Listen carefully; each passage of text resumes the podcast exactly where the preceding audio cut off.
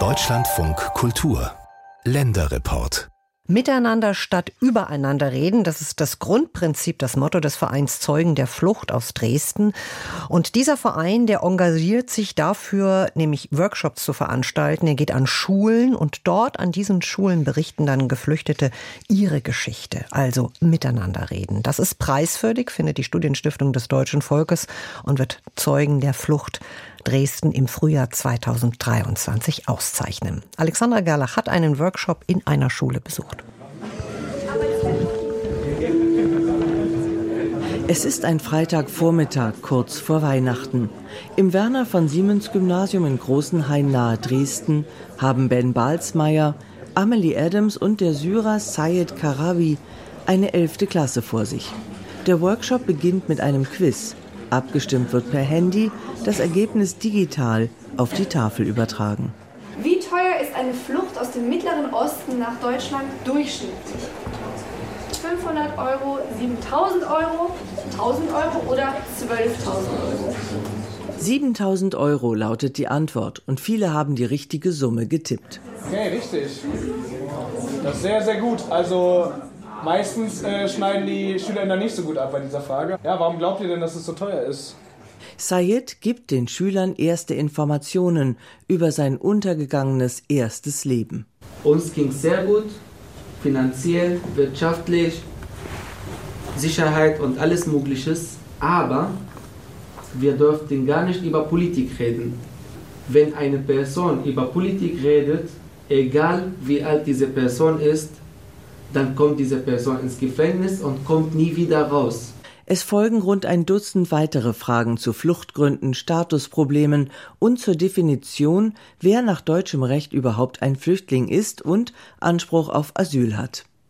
Der Dresdner Verein Zeugen der Flucht e.V. will Schüler und Schülerinnen in einen Dialog mit Geflüchteten bringen. Das sei wichtig, sagt Initiator Ben Balsmeier. Weil wir merken, dass es sehr wenig Kontakt und Austausch gibt zwischen Menschen, die Fluchterfahrung haben und Menschen, die keine haben, aber sehr viel Vorurteile, ähm, die irgendwie geschürt worden sind in den letzten Jahren. Nach dem Quiz geht es in einen großen Saal unter dem Dach des Schulgebäudes. Hier treffen zwei Klassen zusammen, um den Zeitzeugenbericht des 28-jährigen Syrers Sayed Karabi zu hören, der sich im Jahr 2015 als unbegleiteter Jugendlicher auf die Flucht begeben musste. Er beginnt mit einer Frage an das jugendliche Publikum. Was kennt ihr über Syrien? Wer kann mir irgendwas erzählen? Oder über die Situation in Syrien? Warum gibt es Geflüchtete, die aus Syrien gekommen sind? Die Schülerinnen und Schüler der Jahrgangsstufe 11 wissen wenig über Syrien und den Ursprung des inzwischen langen brutalen Krieges. Sie können es aber immerhin auf der Landkarte lokalisieren. Dann erzählt Zayed von der schwersten Entscheidung seines Lebens. Die Entscheidung zu treffen, also die Entscheidung zu treffen, das Land zu verlassen, das war die schlimmste Erinnerung, was ich habe, weil ich weiß immer noch, ob das die richtige Entscheidung damals war. Das war 2015. Sayed studierte damals Mechatronik in seiner Heimat Syrien und hatte den Bachelor schon in der Tasche. Daneben war der Sohn eines Lehrers und einer Friseurin politisch aktiv und organisierte Protestaktionen gegen das Assad-Regime. Bis zu dem Tag, als er für den Wehrdienst rekrutiert werden sollte.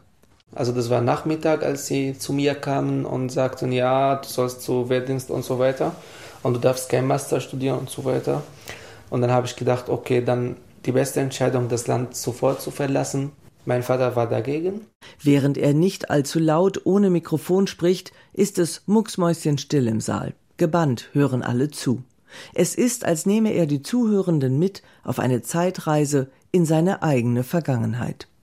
Said flieht in die Türkei und nimmt seinen ein Jahr jüngeren Bruder gleich mit, ohne zu wissen, ob er die Eltern jemals wiedersehen wird. Von der Türkei geht es im Schlauchboot nach Griechenland. In der Nacht kommt es zur Havarie. Eine erschreckende Geschichte, die Said nicht immer erzählt.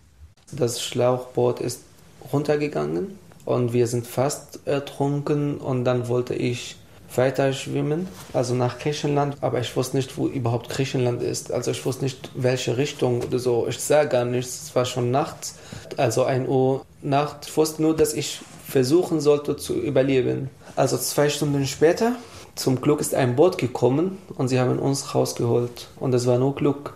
Nach der Rettung folgte die Fortsetzung der Flucht per Bus und zu Fuß bis nach Deutschland.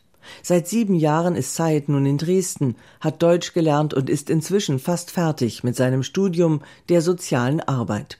Im Verein ist er der zweite Vorsitzende. Immer wieder erzählt er als Zeitzeuge in Workshops seine Fluchtgeschichte und beantwortet Fragen der Schülerinnen und Schüler. Fragen? Ja. Wie haben Sie die Flucht damals ähm, finanziert insgesamt? Also war das ein Problem für Sie als Student? Und hatten Sie, hatten Sie auch wirklich schon ein Ziel im Kopf oder sind Sie einfach losgereist? Nee, ja, gereist kann man es ja nicht nennen. Ich wollte erstmal in der Türkei bleiben, aber immer wurde mir erzählt, dass ich wirklich weiterziehen sollte.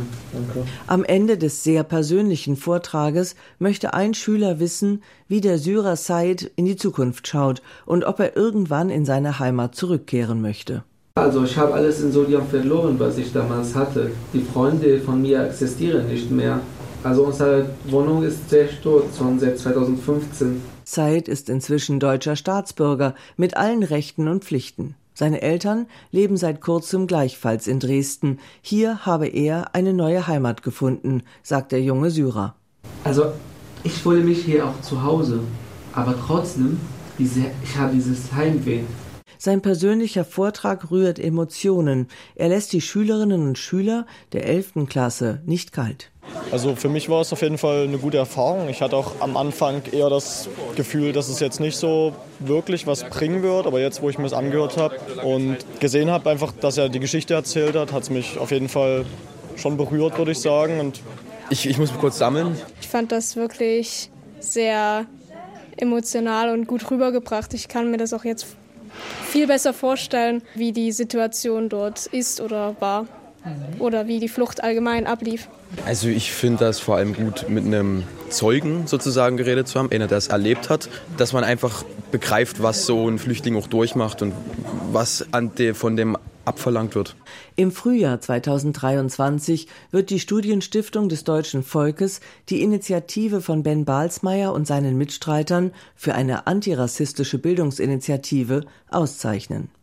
Der Verein zählt in Dresden inzwischen rund 15 engagierte Mitglieder, Tendenz steigend.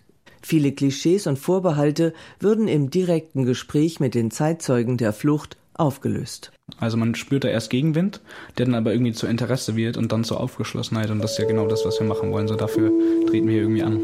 Cool, dann äh, danke, dass ihr zugehört habt. Ich habe mich gefreut. Danke, dass du erzählt hast.